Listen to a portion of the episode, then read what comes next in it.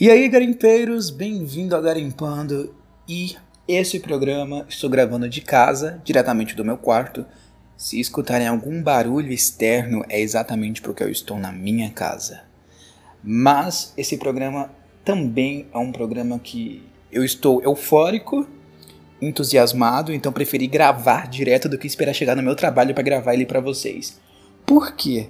Como já viram na, na thumb, na capa desse podcast, é, eu acabei de ver o novo filme da Camila Mendes, a nossa brasileira, né? Que fez este filme para a Netflix, que é Mentiras Perigosas. Eu tô simplesmente sem palavras para esse filme. Por quê? É muito bom ver a Camila Mendes em um filme onde ela interpreta alguém da idade dela um personagem da idade dela. Porque a gente já conhece ela de Riverdale, que ela interpreta a Veronica Lodge. E, gente, a gente sabe muito bem que Riverdale não dá para levar em consideração a idade dos personagens com a idade dos atores, né? Porque é, é muito fora da casinha isso. Mas é muito bom vendo a Camila Mendes interpretar um personagem onde a idade do personagem e a idade dela praticamente bate a mesma. Gente, eu acho que vai sair muito barulho no fundo desse podcast porque tá vindo muito barulho do lado de fora. Eu espero corrigir isso na hora da edição. Mas se por acaso continuar com o barulho, eu peço desculpas antecipadamente. Mas antes de continuar com esse podcast, eu quero pedir para vocês é, me seguirem nas redes sociais, me seguir aqui no, na plataforma de streaming, ou se tiver pelo YouTube, se inscrever no canal, que isso já ajuda muito e me dá mais vontade ainda de estar tá trazendo esse tipo de programa para vocês né? E eu tô com uns planos aí de estar tá aumentando o podcast, trazer convidados. Eu acredito que com o retorno de vocês isso vai ser possível. E eu tô muito, muito empolgado e eu agradeço cada um de vocês por estarem fazendo o meu sonho se tornar realidade, né? Mas enfim, vamos ao podcast, vamos vamos ao filme que eu acabei de assistir, então tá fresquinho na minha cabeça ainda. Primeiro que eu não vou trazer spoiler desse filme, por quê? Porque eu acho que esse filme literalmente precisa ser assistido para ser entendido. Porque faz muito tempo que a Netflix não lança um filme de suspense criminal ou só de suspense de terror que esteja valendo a pena assistir. Porque os filmes de terror da Netflix não são bons. Eu, particularmente, pode contar os que dá para assistir. E os de suspense deixam muito a desejar. Mas nesse eles acertaram. Ele não é um filme de terror, só coloquei na mesma base porque tá ali na base do suspense. Mas vale a pena, sabe? Esse filme eles acertaram, vale a pena assistir. E a Camila Mendes tá sem comentários para este filme, porque a atuação dela tá magnífica. A, os personagens em si, a história é muito bem elaborada é um suspense, como eu já falei. A todo momento do filme você fica se, se questionando: ah, é esse personagem que fez isso. Ah, é, não, não, peraí, é esse que fez isso. Não, não, peraí, é esse outro aqui. As provas levam para esse. Enfim, é um filme, como eu falei, de suspense criminal. Pelo menos é essa classificação que eu dou para esse filme, porque onde envolve o suspense e polícia e assassinato, para mim se torna um suspense criminal. Um fato interessante sobre esse filme são dois fatos. Primeiro que um fato interessante desse filme é que o protagonismo dele vai inteiramente para as mulheres.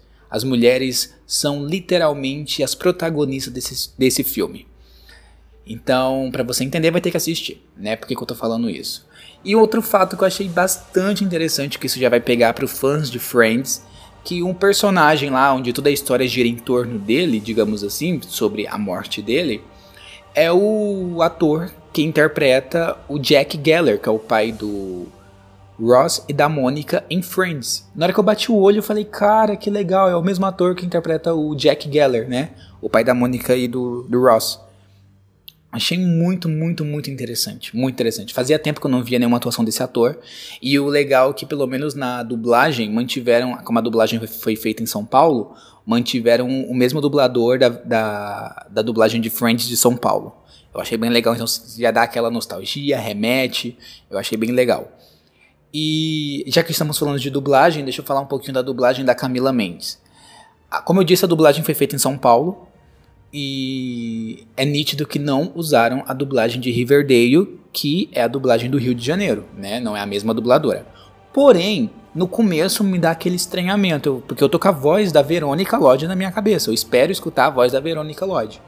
Mas eu me dei conta de uma coisa. Para quem acompanha a Camila Mendes, viu, viu os vídeos no YouTube dela falando português e tudo mais, como sabemos, ela é brasileira, de pais brasileiros.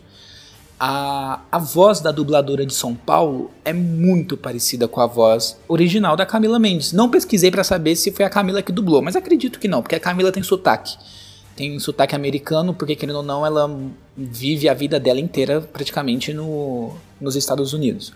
Mas acredito que não seja, mas a voz da dubladora de São Paulo é muito parecida com a voz da Camila Mendes. Então, já tem um ponto positivo aí para mim, pelo menos que numa certa parte do filme eu nem consigo mais associar a voz dela à voz da Verônica, que é a voz da dublagem do Rio de Janeiro. Então já temos uma coisa interessante que eu achei bem interessante. Mas enfim, vamos ao que o filme retrata, né? Como eu falei, não vou dar spoiler, vou só contar por alto aqui e só para vocês entenderem. A história, a história do, do filme gira em torno da Kate, né, que é a Camila Mendes, que ela é casada com um rapaz chamado Adam. E logo no começo do filme a gente é apresentado a um assalto num antigo trabalho dela. E esse cara, que é o Adam, ele dá uma de herói lá e se acaba tendo essa fama de herói na cidade, apesar que isso não é muito trabalhado na história. Depois disso, ela começa a trabalhar cuidando de um senhor, né? Depois de quatro meses, que é na casa do Leonard, que é o mesmo ator que interpretou o pai do Ross e da Monica em Friends. Aí, só que totalmente aquele suspense no filme. O filme em momento nenhum deixa de ter o suspense. Nisso, um cara rico que mora sozinho, que não tem herdeiros, que não tem família, acaba morrendo, né? Que o Leonard acaba morrendo. E nisso acaba deixando toda a herança, que é a casa, é, para Kate, né? E nisso todo o desenrolar da história começa a partir daí, né? Porque tipo, como o senhor morreu e deixou toda a casa para ela, sem contar de um dinheiro que eles encontraram lá no, no sótão, acho que é o sótão, né? Que é na parte superior da casa. É, é o sótão, porque embaixo é o porão encontraram dinheiro lá, então tem uma, uma pessoa atrás, fica um corretor querendo comprar essa casa, porque e pressiona a Kate a querer vender essa casa, do mesmo jeito que pressionou no começo para o Leonard querer vender essa casa. Mas enfim, a história basicamente se pega nisso. Se eu contar mais daqui pra frente, acaba que eu dou muito spoiler. Mas o que vocês precisam saber é: o suspense começa a partir deste momento da morte do Leonard, né? Já tem no começo, mas começa a partir daí, porque é onde você começa a se questionar sobre quem o matou, o motivo pelo qual o matou. Todos os personagens começam a ser suspeitos. Até mesmo a Kate, em um certo momento do filme, você começa a pensar: será que não foi ela que matou realmente esse cara, não? Porque em um certo momento eu comecei a me questionar. Falei, cara, pode ser ela. O, o, o marido dela todo momento também dá este esse suspense. Mas eu não vou falar quem é que matou ele, gente. Pelo amor de Deus, eu não vou dar esse spoiler. Como eu disse, tem que assistir. Tem uma investigadora também atrás da, da Kate, da, do marido dela, do assassinato. Tem um caso, é onde entra a parte criminal da, da história, que é onde você começa literalmente a, a prestar bastante atenção no filme. O filme te prende, não é um filme que te deixa desolado, sabe? Ou sem informação. O filme ele tem começo, meio e fim. Que eu acho muito interessante, porque eu adoro filme que tem começo, meio e fim, porque eu detesto o final aberto. Tipo assim, ah, não, não ficou o filme inteiro chegando no final, não explica o que, que fizeram. Não, esse filme ele explica tudo no final. Então já tem isso. Tem filmes que é muito confuso, que também não é o caso desse filme. Então, igual eu falo, a Netflix às vezes ela acerta nos filmes, erra em outros. Igual, por exemplo, você tá o filme Eli, que eu não vou me aprofundar nele aqui, mas é um filme que é um suspense que chega no final você fica, que é isso, gente? O que, que tá acontecendo? Tipo, tá, ficou um final muito aberto, sabe? Do mesmo modo do Campo do Medo também, que te deixa um final extremamente aberto. Eu fiquei, eu terminei o Campo do Medo, eu cheguei até a indicar ele pra, pra uma amiga que por sinal detestou. Ela detestou. Eu gostei. Depois que eu pesquisei o filme, eu tive que pesquisar para entender o final, porque até então eu não tinha entendido. Mas a minha amiga, eu contei para ela, expliquei sobre o que era o campo do medo, para ela não ter que pesquisar. Mas mesmo assim ela detestou a história. Igual eu falo, gente, vai de de pessoa para pessoa. Eu, particularmente, depois que eu entendi o filme, eu gostei, mas em, antes de pesquisar sobre o filme, eu achei o filme literalmente muito ruim. Que ainda foi o caso desse filme, porque a todo momento. Sabe, eu, eu gosto de filme que me questiona, que me faz questionar, que me faz ficar acusando os personagens, sabe? E este filme te entrega isso. Te entrega isso. E como eu falei, o fato do filme ter protagonismo praticamente todo por mulheres já me deixa ainda mais satisfatório, porque sai daquela coisa comum, onde é o homem, homem, homem, homem, homem, homem, aquela coisa que você sempre espera. Não, nesse é bom você ver que a mulher tá sendo representada, que ela tem o espaço dela, que ela tá ali, ela que tá pegando no batente, ela que tá fazendo a coisa toda acontecer. Eu achei isso incrível, incrível. E como eu falei, eu, eu acho que a Camila Mendes mandou muito, muito bem nesse personagem. Eu acho que a Camila Mendes não deixou nada a desejar. O fato dela não estar tá interpretando uma adolescente de, de série, cara, já, ganhou, já me ganhou aí. Não, gente, eu amo Riverdale, só pra constar, eu sou apaixonado por Riverdale. Eu amo a Verônica, a minha cachorrinha chama Verônica por causa da Camila Mendes, quer dizer, do personagem da Camila Mendes. Então não estou criticando Riverdale porque eu amo Riverdale. Mas é igual eu falei no começo do, desse podcast. É legal ver a Verônica, a Verônica, a Camila Mendes interpretando um personagem que condiz mais com a idade dela.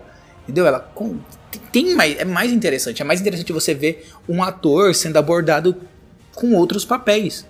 Entendeu? Eu sou muito fã da Camila e, e eu queria muito ver ela nesse tipo de filme. E eu vi e gostei. Entendeu? É, é um modo de você é, projetar uma expectativa num ator e ele te entregar o que você esperava. Pelo menos para mim, a Camila Mendes me entregou aquilo que eu tava esperando.